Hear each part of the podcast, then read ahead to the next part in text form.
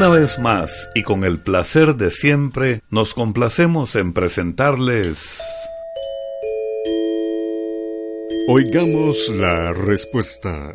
Bienvenidos amigos y recuerden, comprender lo comprensible es un derecho humano.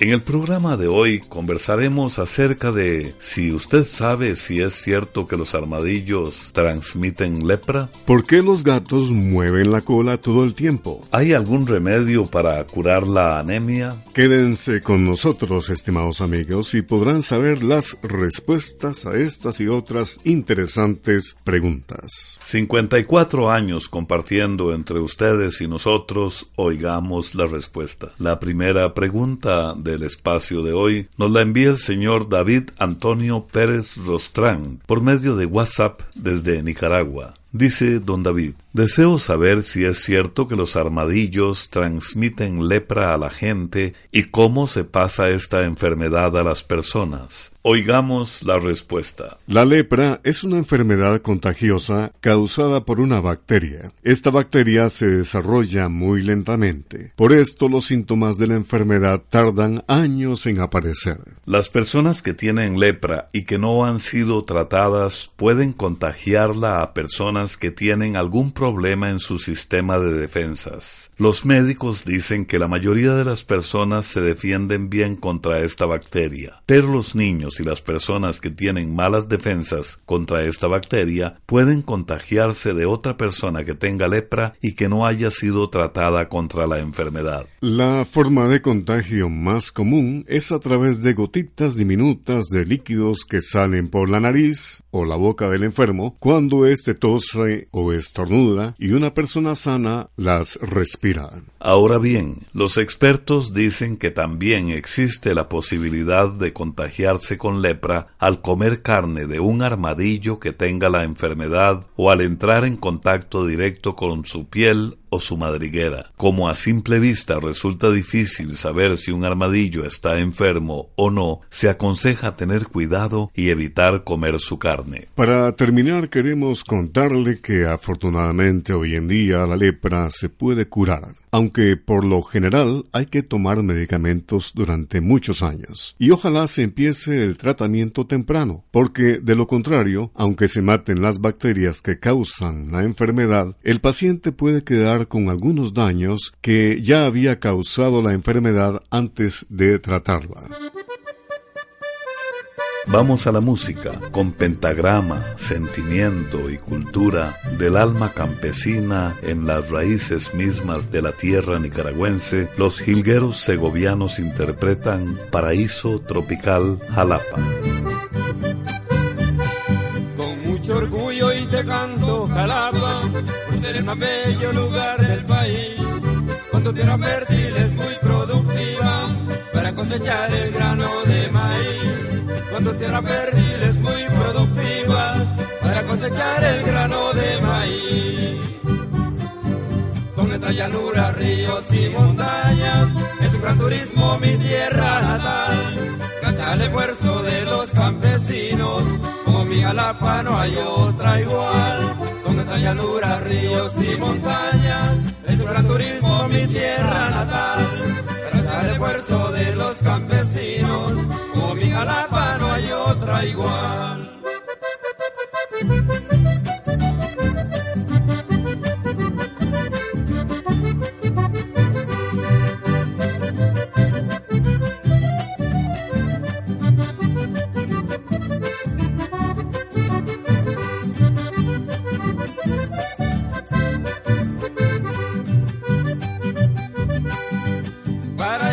A la pla bendita donde nací.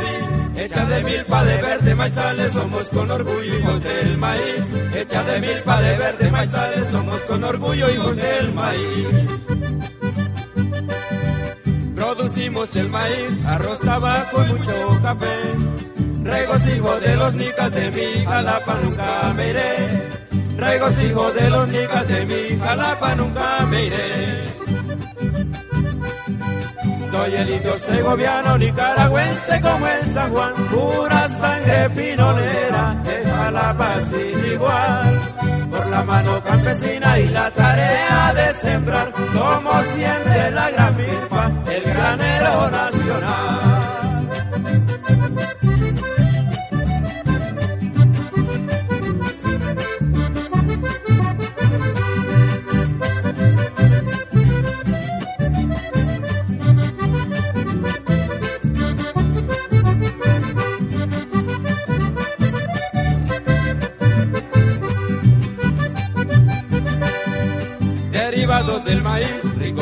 Bocadillos para saborear. Las guirilas, las montucas, el PRR que inacatamar. Las guirilas, las montucas, el PRR que inacatamar. De bebida el pinolío, la chicha y tu susa disfrutarás. La reina que sus vestidos son artesanas de mi lugar. La reina que sus vestidos son artesanas de mi lugar. Soy el indio segoviano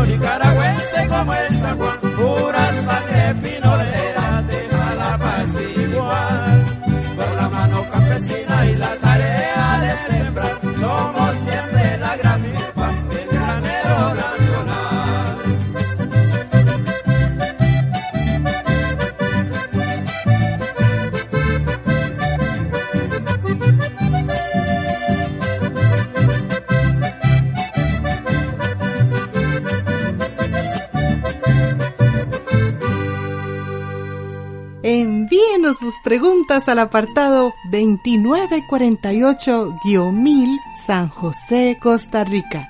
También nos puede contactar al correo electrónico isq.org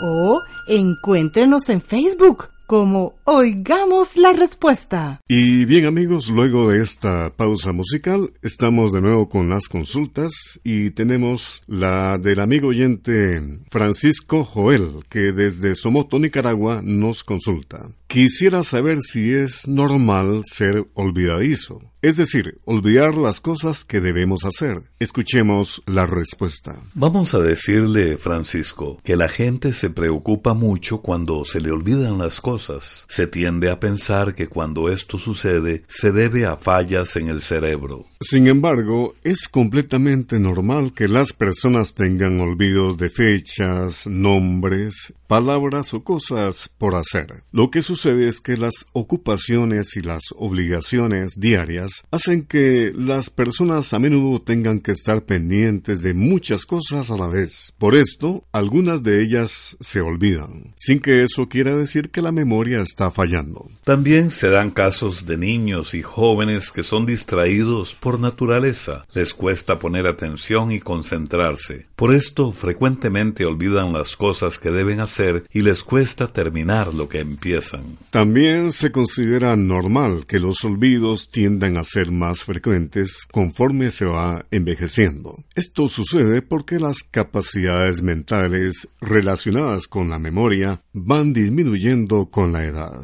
Y esa dificultad para recordar cosas puede ser aún mayor si la persona tiene ciertos padecimientos o enfermedades que afectan el funcionamiento del cerebro. Lo que se recomienda es estar alerta si se nota que los olvidos son cada vez más frecuentes, sobre todo si estos olvidos ocurren en una persona joven. También es conveniente buscar ayuda si la persona empieza a tener momentos de confusión mental o tiene cambios de humor y se enoja muy a menudo o empieza a tener sensaciones intensas de soledad o tristeza. En estos casos, lo mejor es consultar con un médico. Los especialistas además recomiendan hacer ejercicio con regularidad, comer saludablemente, dormir lo suficiente y apuntar las cosas en una agenda también ayuda.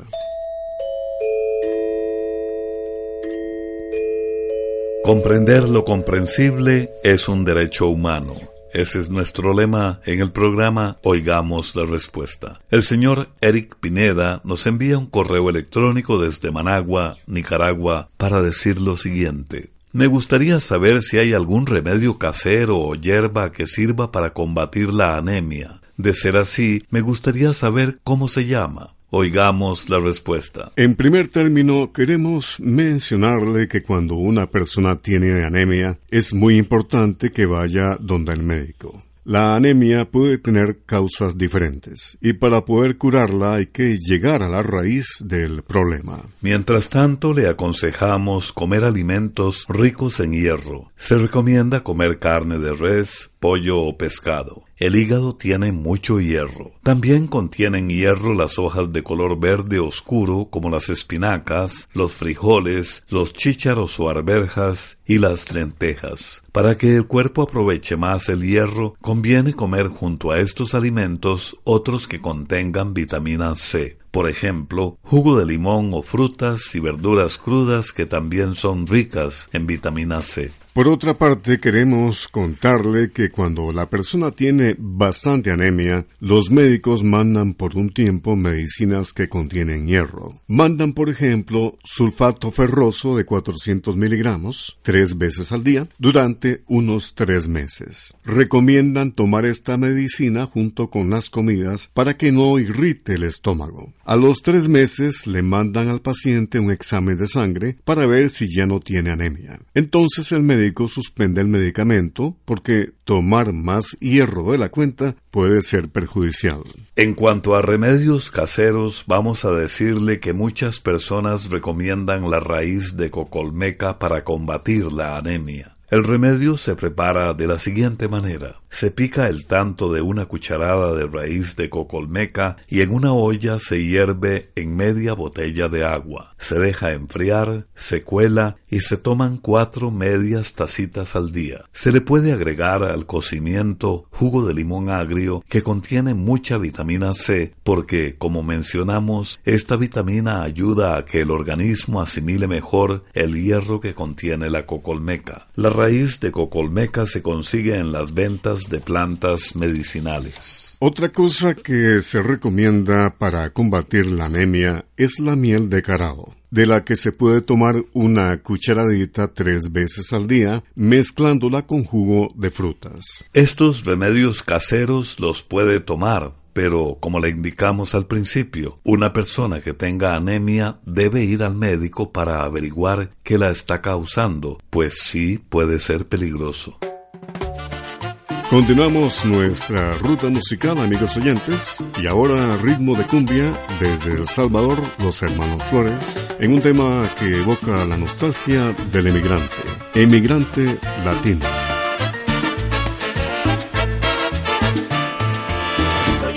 Latino que llora en la lejanía, añoro el pueblo querido que ha dado luz a mi vida. Tierra pedacito de cielo que discutía dichoso. Puedo volver a cantarte una serenata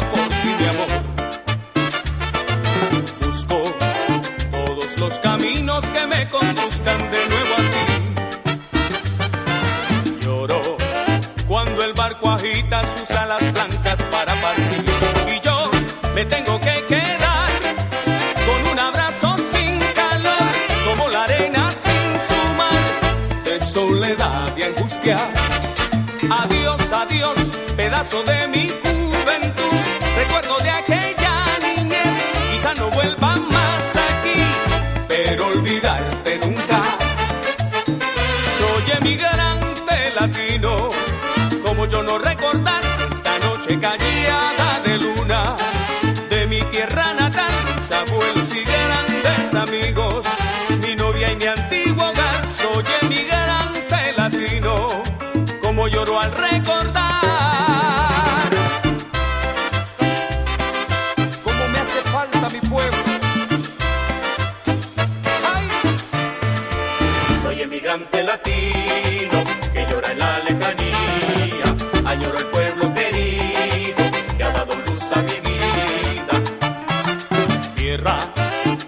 pedacito de cielo que discutía dichoso tú. Puedo volver a cantarte una serenata por ti, mi amor. Busco todos los caminos que me conduzcan de nuevo a ti. Lloro cuando el barco agita sus alas blancas para partir. Y yo me tengo que quedar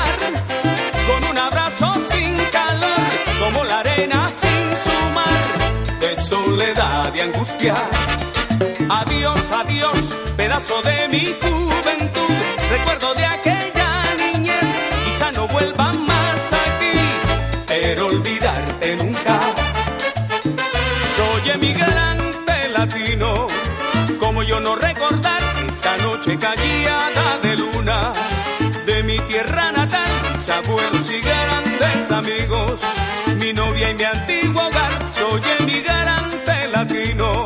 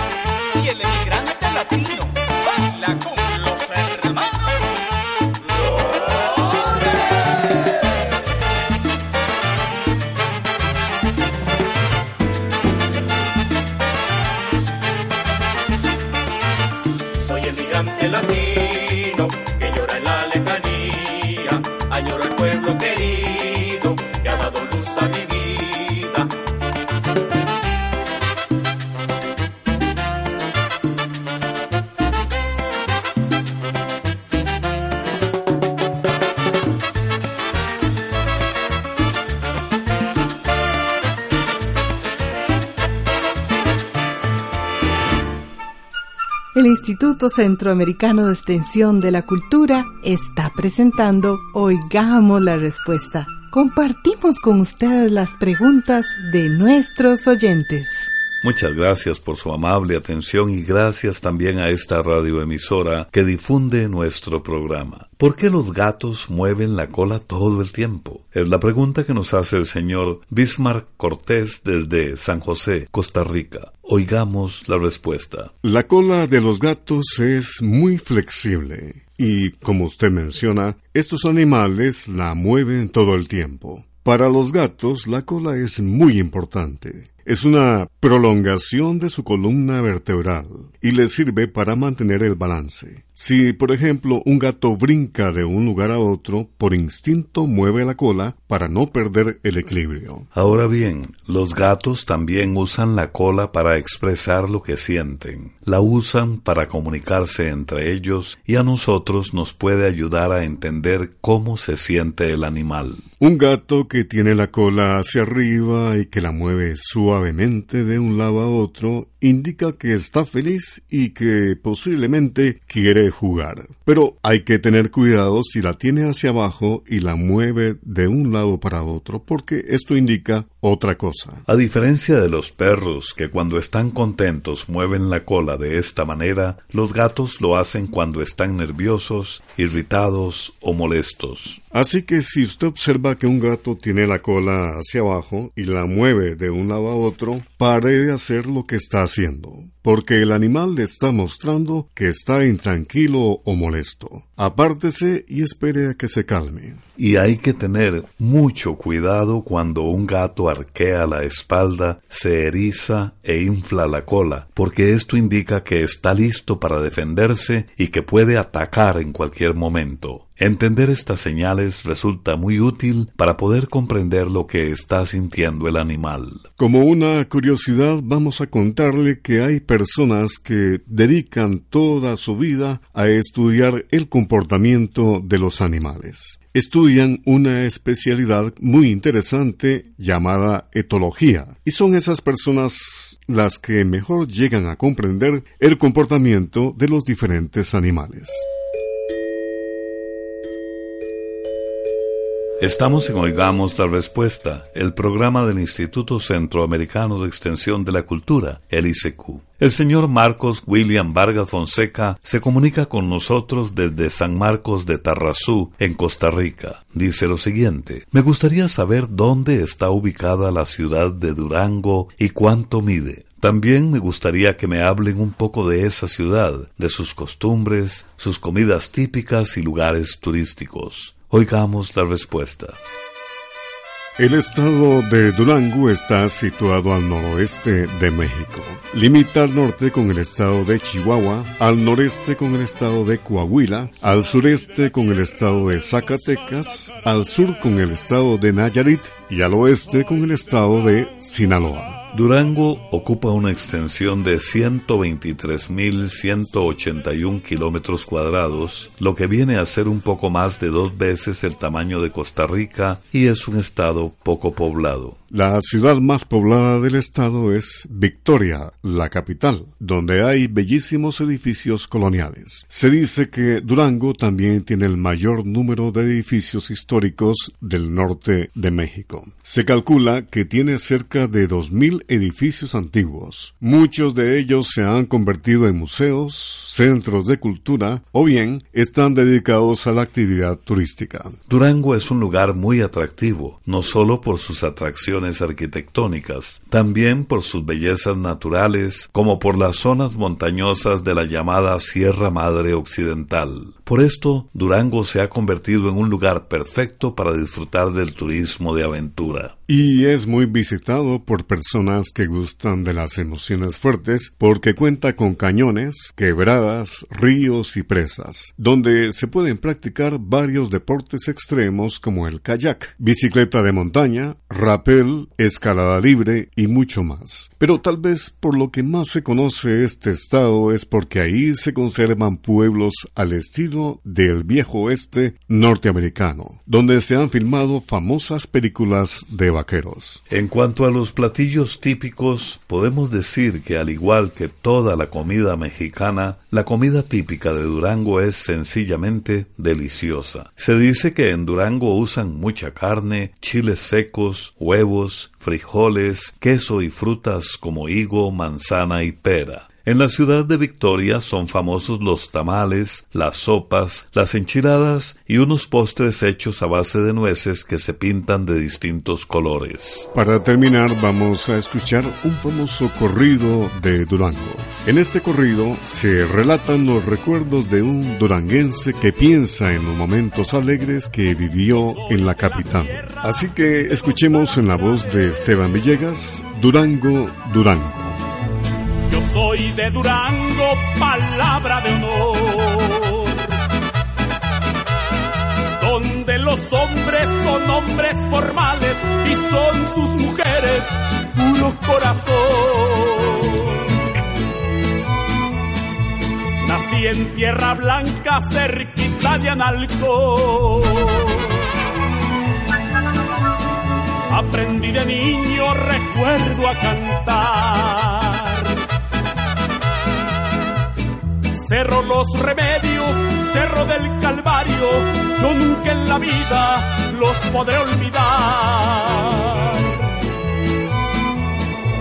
Durango querido, tus torres hermosas. Lindo pueblito y tu río del Tunal. Como me recuerdan los felices días en que siendo niño los fui a contemplar. Durango, Durango, mi tierra querida. Callada y tranquila, ciudad colonial. Por defenderte daría hasta mi vida y por donde vaya te de recordar.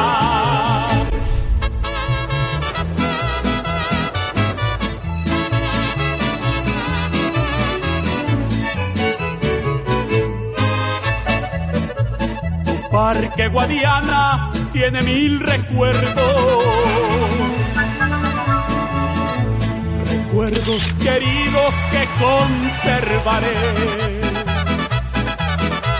Colonia Vizcaya, Cerro de Mercado, solo estando muerto los olvidaré.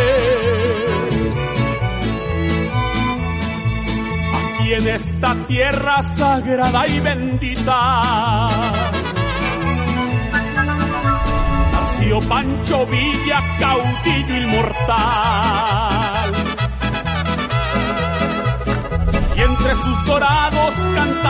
Adelita, por todas las calles lo vieron pasar. Paseo las moreras y las alamedas. Donde con mi prieta voy a platicar. No puedo olvidarla como nunca olvido la guadalupana de su tepellar. Durango, Durango, mi tierra querida. Callada y tranquila, ciudad colonial. Yo por defenderte daría hasta mi vida y por donde vaya te de recordar.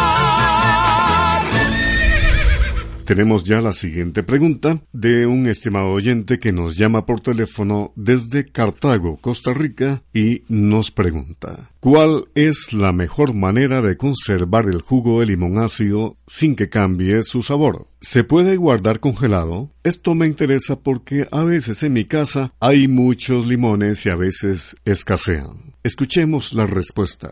Como usted dice, vale la pena guardar los limones cuando hay muchos para poder usarlos cuando son escasos. Tal vez la manera más fácil de conservarlos es en el congelador. Se pueden guardar enteros dentro de una bolsa plástica de las que se usan para guardar alimentos. Escoja los limones que estén más sanos, lávelos muy bien y guárdelos dentro de la bolsa en el congelador. Ahora bien, si lo prefiere, también puede guardar el jugo congelado. Lave los limones, exprímalos y coloque el jugo en bandejas plásticas de las que se usan para hacer cubitos de hielo. De esta manera, después va a poder ir sacando únicamente los cubitos o la cantidad de jugo que necesite. Si no tienen bandejas para hacer hielo, se puede usar cualquier otro recipiente plástico para guardar el jugo, eso sí, teniendo el cuidado de lavarlo muy bien antes de usarlo el recipiente. El jugo guardado en el congelador puede conservar su sabor entre 4 y 6 meses.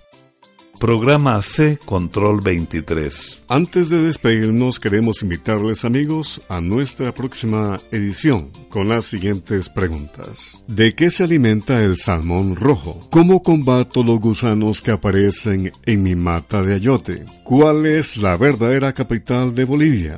¿Sucre o La Paz? Estas y otras preguntas con sus respuestas en nuestra próxima edición. Los esperamos. Y así llegamos al final del programa del día de hoy. Los esperamos mañana en este su programa Oigamos la Respuesta. Mándenos sus preguntas al apartado 2948-1000 San José, Costa Rica. También puede enviarnos sus preguntas al correo electrónico icq.org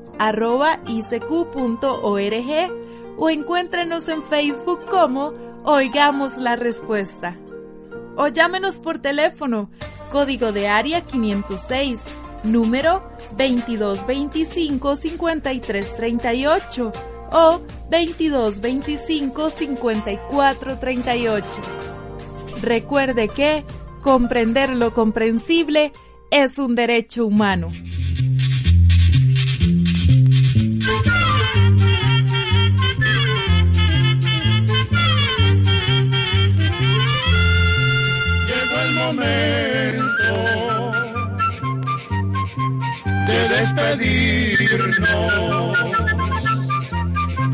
Se va a la escuela, se va cantando